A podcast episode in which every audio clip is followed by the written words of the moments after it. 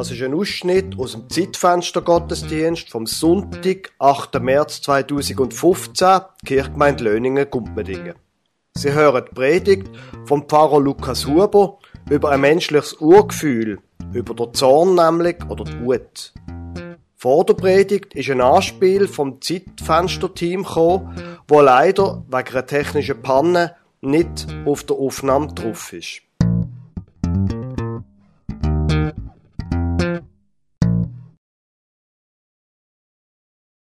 In dem Anspiel regt sich eine Frau, Lisbeth, an einer Stammtischrunde darüber auf, dass einem Maler der Auftrag zum Malen vom Schulhaus gegeben worden ist, dass ihm dann aber der Auftrag von einem windigen Mitbewerber weggenommen worden ist. Die Stammtischrunde, wo der Mitbewerber auch dran sitzt, die lässt sich nicht überzeugen, dass das eine Sauerei ist. Erst wo Lisbeth wütig die Runde verlässt, sagt einer in der Runde, dass er sich mit ihr werde dafür einsetzen, dass die Sache aufgeklärt wird. Liebe gemeint, Wut hat einen schlechten Ruf bei uns. Wütende Menschen, die sind meistens ziemlich unangenehm.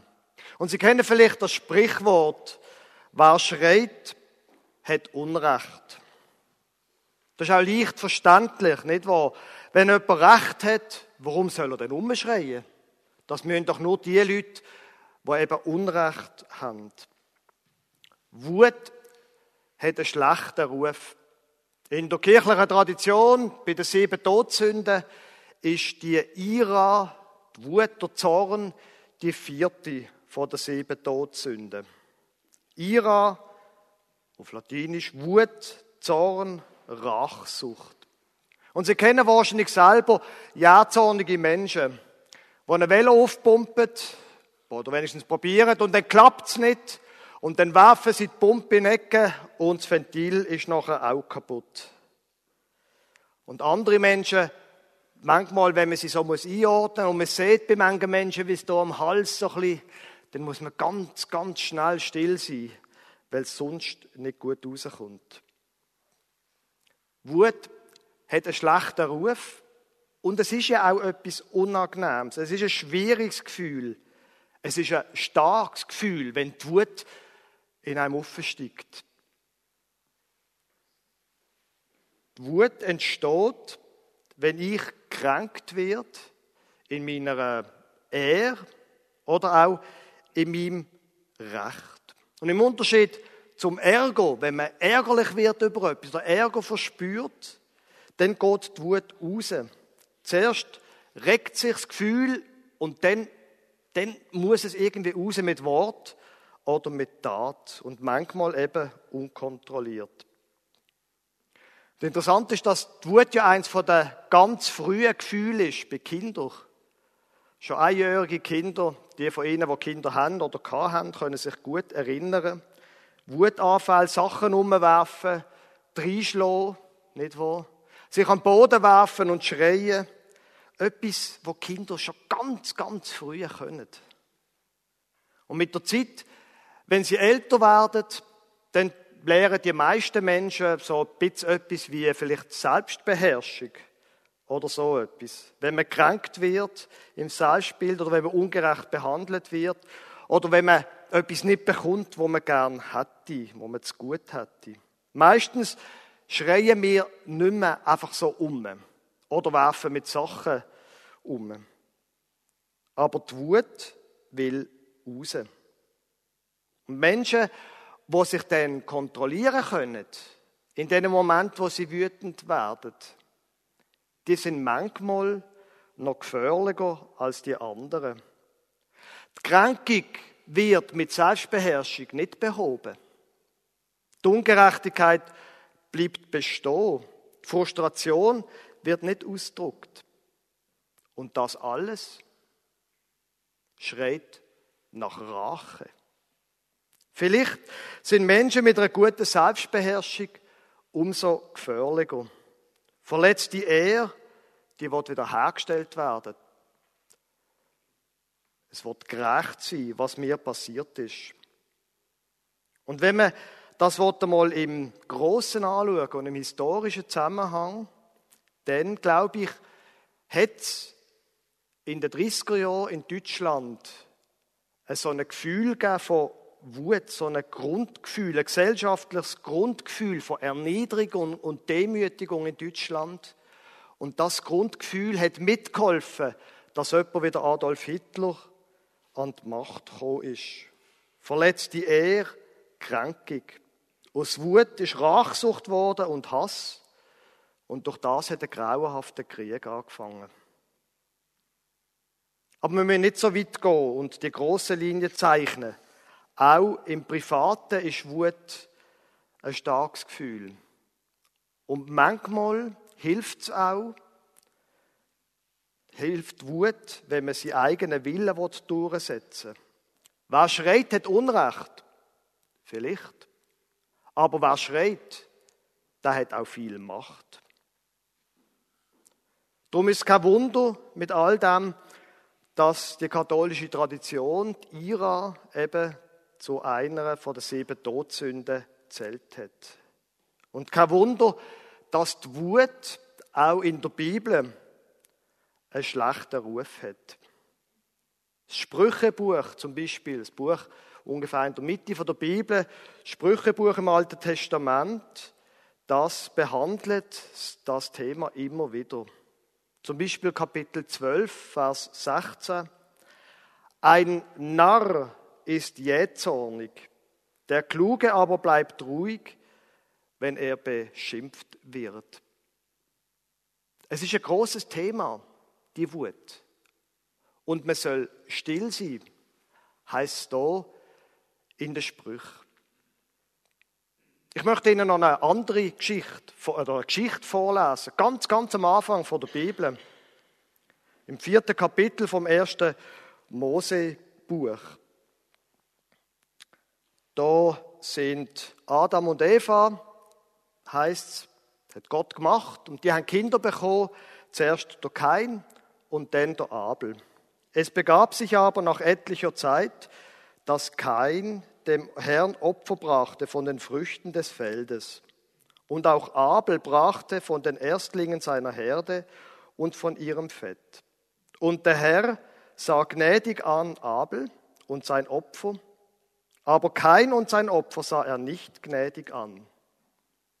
Da wird der Älteste, der Ältere von den beiden kränkt. Sein Opfer, er den Eindruck, kommt nicht bis zu Gott. Es wird nicht erklärt, warum übrigens. Ist sehr spannend. Es wird nicht erklärt, warum. Aber es ist offensichtlich, der Kein, was ist da los? Ist denn mein Opfer nicht gut genug? Wieso denn von meinem kleinen Bruder? Da ergrimmte Kain sehr und senkte finster seinen Blick. Da sprach der Herr zu Kain, warum ergrimmst du und warum senkst du deinen Blick? Ist's nicht so? Wenn du fromm bist, so kannst du frei den Blick erheben. Bist du aber nicht fromm, so lauert die Sünde vor der Tür und nach dir hat sie Verlangen. Du aber herrsche über sie. Eine Geschichte über die Wut. Und die Pointe ganz am Anfang schon, beherrsch deine Wut. Weil wenn du das nicht machst, dann lurt die Sünde vor deiner Tür, wie ein wildes Tier. Kaum machst du auf, bist gefressen. Du aber herrsche über sie, sagt Gott. Da sprach Kain zu seinem Bruder Abel, lass uns aufs Feld gehen und es begab sich, als sie auf dem Feld waren, erhob sich Kain wider seinen Bruder Abel und schlug ihn tot.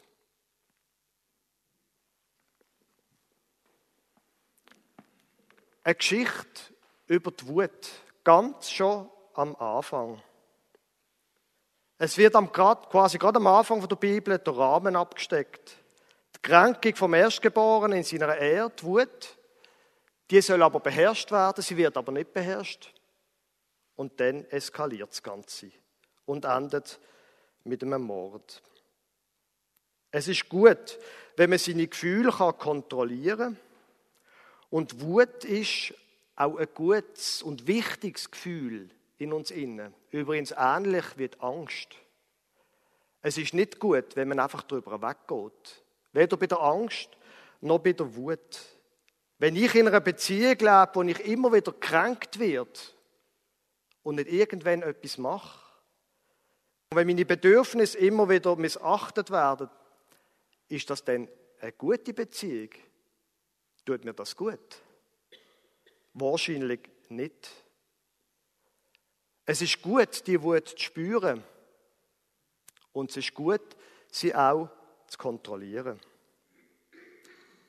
Und es gibt noch etwas Zweites zu dem Thema Wut zu sagen.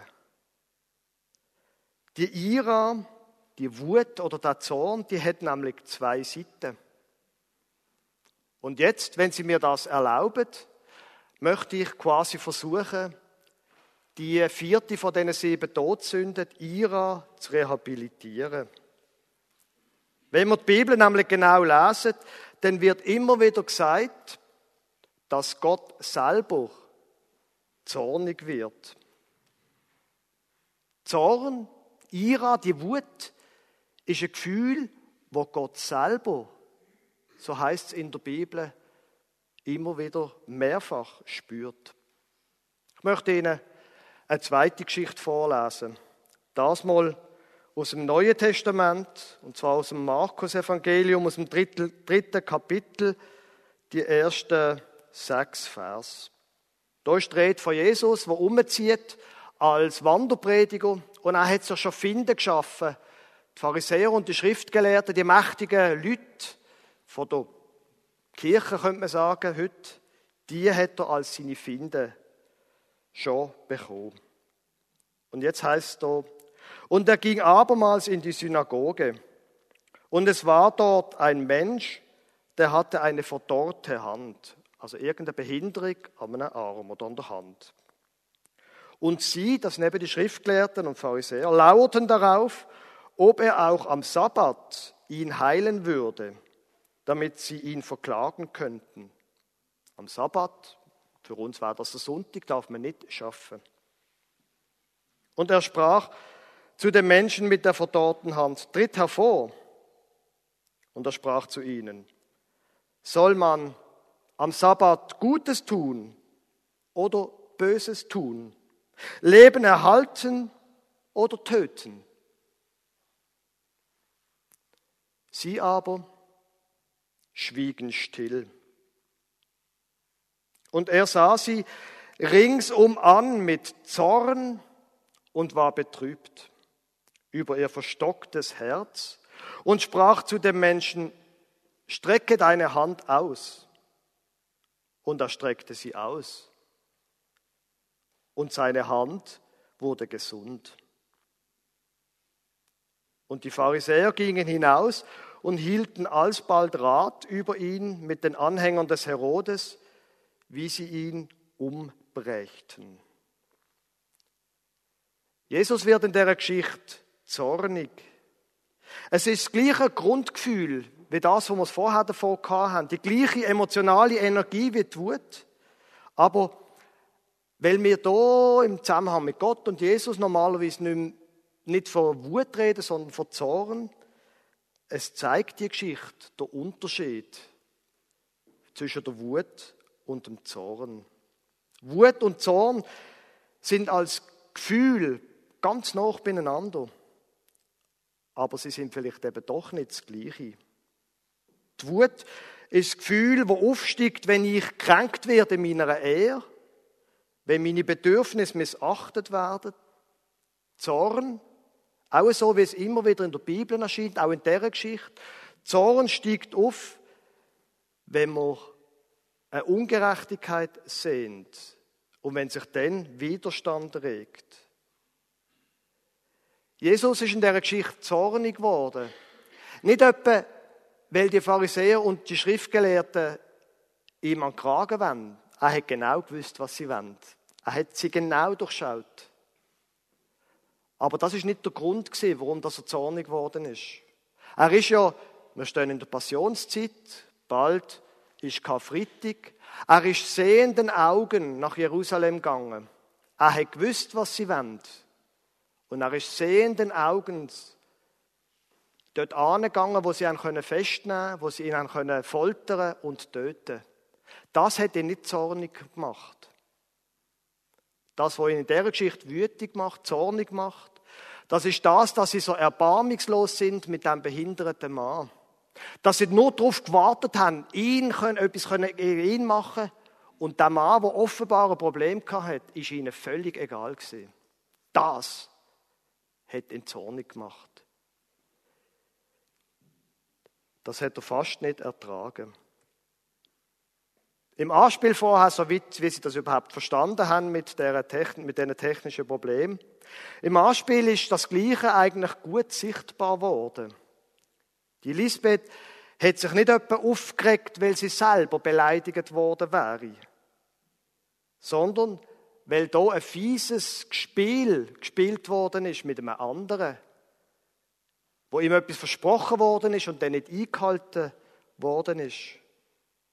Und die Geschichte endet damit, dass etwas passiert, dass eine Untersuchungskommission soll die Sache anschauen soll dass dann soll wieder Gerechtigkeit hergestellt werden. Und genau um das, um Gerechtigkeit, ums Recht, um das geht es immer in diesen Geschichten, wenn die Rede ist in der Bibel vom Zorn vor Gott. Es geht immer um das. Nicht, weil Gott beleidigt worden wäre. Er ist nicht eitel. Sondern weil eine Ungerechtigkeit passiert und weil Gott nicht will, dass die Ungerechtigkeit überhand nimmt, weil er will, dass Gerechtigkeit in seiner Schöpfung herrscht, in dem, was er gemacht hat. Um das geht's. Der Zorn will etwas bewirken, nämlich Gerechtigkeit und letztlich auch Heil, dass Sachen heil werden, Zustand Menschen gesund und heil werden. Der Zorn führt dazu, dass in der Geschichte der Mensch heil wird. Der Unterschied also ist quasi, Wut regt sich, wenn ich selber kränkt wird in meiner Ehe oder wenn ein Bedürfnis von mir mitachtet wird. Der Zorn regt sich, wenn ich Anstoß nehme an einer Ungerechtigkeit und wenn ich mich dann eben reg und etwas mache. Jetzt, dass die beiden Gefühle sehr eng miteinander verbunden sind, das kommt nicht nur in der Bibel vor. Vielleicht haben Sie schon einmal etwas von einem Experiment aus der Spieltheorie gehört, vom sogenannten Ultimatumspiel. Das ist extrem spannend. Ich erkläre Ihnen kurz, wie das funktioniert. Da gibt es einen Spielleiter und zwei Spieler. Der Spielleiter gibt im Spieler A, im ersten Spieler 100 Franken als Geschenk. Und er sagt, der Spielleiter sagt zum ersten Spieler, das musst du teilen mit dem anderen Spieler. Der zweite Spieler bekommt das, wo ihm der erste Spieler anbietet. Der erste Spieler darf entscheiden, wie viel von diesen 100 Franken will ich im anderen abgeben. Und der zweite Spieler, der kann entscheiden, nehme ich das, dann bekomme ich den Teil, wo mir der erste Spieler geben will, und er bekommt den Rest, das, was er für sich behalten will. Und nehme ich es nicht an, dann geht das ganze Geld zurück zum Spielleiter. Können Sie mir folgen? Okay. Jetzt bin ich der Spieler B, der zweite. Der Spieler A bekommt 100 Franken und sagt zu mir, 10 Franken kannst du haben davon. 10 Franken, das langt immerhin für einen Döner und einen Kaffee vielleicht, knapp. Je nachdem, wo sie das gehen, essen. 90 für ihn. Und wissen Sie, was jetzt passiert in dem Spiel? Meistens sagt der Spieler B, mache ich nicht, wenn die Quote tiefer ist als 60 zu 40. Wenn mir der Spieler A, der die Macht hat quasi, mir weniger als 40 Franken von diesen 100 anbietet, sagen die meisten Spieler B, nein. Und das ist doch sinnlos. 30 Franken haben oder nicht, ist doch besser als nichts haben. Und merken Sie, was ich damit sagen? Wobei, so einfach ist es gar nicht. Was jetzt genau wird die Geschichte und das Spiel sagen? Ist es die Beleidigung, dass der Egoist nicht teilen will? Wo ich in meiner Ehre kränkt wird, bin ich nicht auch 50 Franken wert? Oder ist es, und so wird es normalerweise deutet, eine Aussage über das Gerechtigkeitsempfinden? Auch wenn ich verliere, es kann nicht sein, dass der mit 80 wegkommt und ich nur 20 und dann spielt es, keine Rolle, ob ich oder ein anderer der Spieler B ist. Die Sachen sind sehr nah beieinander. Und es ist sehr schwierig, die Sachen zu unterscheiden. Geht es jetzt nur um mich oder geht es um Gerechtigkeit? Ja, und jetzt was? Was machen wir jetzt mit dem Thema Zorn oder Wut? Ich glaube, es ist gut, wenn wir probieren, gut zu unterscheiden. Was ist es jetzt? Das, was da so aufsteigt. Ist jetzt das Wut weil ich gekränkt worden bin in meiner Ehre oder weil ein Bedürfnis von mir nicht sofort zur Geltung kommt? Oder ist es Zorn? Der Zorn, wo sich auch bei Gott tut manchmal äußern, Zorn über eine Ungerechtigkeit. Gut unterscheiden lernen. Und äh, das ist ein Lehrprozess, der wahrscheinlich lang dauert. Das hat man nicht in einem Monat gemacht. Das, glaube ich, ist das Erste, was man machen kann. Und wenn man merkt, es geht hier um mich, dann, glaube ich, hat die Bibel nochmal einen guten Rot. Nämlich im Römerbrief, Kapitel 12, wo es heißt, Rächt euch nicht selbst, meine Lieben, sondern gebt Raum dem Zorn Gottes. Rachet euch nicht selber, sondern vertraut darauf, dass Gott die Sache in Ordnung bringt. Lönnt Ruhm im Zorn vor Gott. Ein sehr, sehr anspruchsvoller Satz, wo der Paulus da sagt. Rächet euch nicht selber, wenn sich die Wut äußert und regt. Und auf der anderen Seite, glaube ich, ist es genau umgekehrt. Hm. Im Großen von der Gesellschaft, in einer politischen Gemeinde, wie wir es in dem Anspiel gehört haben, aber auch in einem Verein oder in der Familie. Ich glaube, es ist gut, wenn wir nicht wegschauen, wenn Ungerechtigkeiten passieren. Wenn wir nicht wegschauen und sagen, was geht mir an? Ist doch mir gleich. Ich bin ja nicht betroffen. Es ist gut, wenn wir uns einsetzen dafür, dass Recht hergestellt wird, dass Menschen nicht drunter kommen. Es ist gut, wenn wir es so machen wie Jesus zum Beispiel und zornig werden.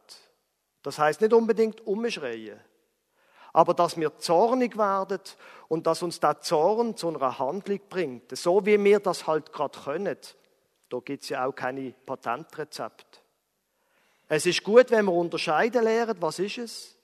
Wenn wir selber betroffen sind und wütig werden, dass wir uns nicht rächen selber. Und es ist gut, dass wenn wir merken, da kommt jemand anders drunter, dass wir uns dann regen dass wir dann in der Tradition von Gott stehen, wo will, dass Sachen in Ordnung kommen und heil werden. Amen.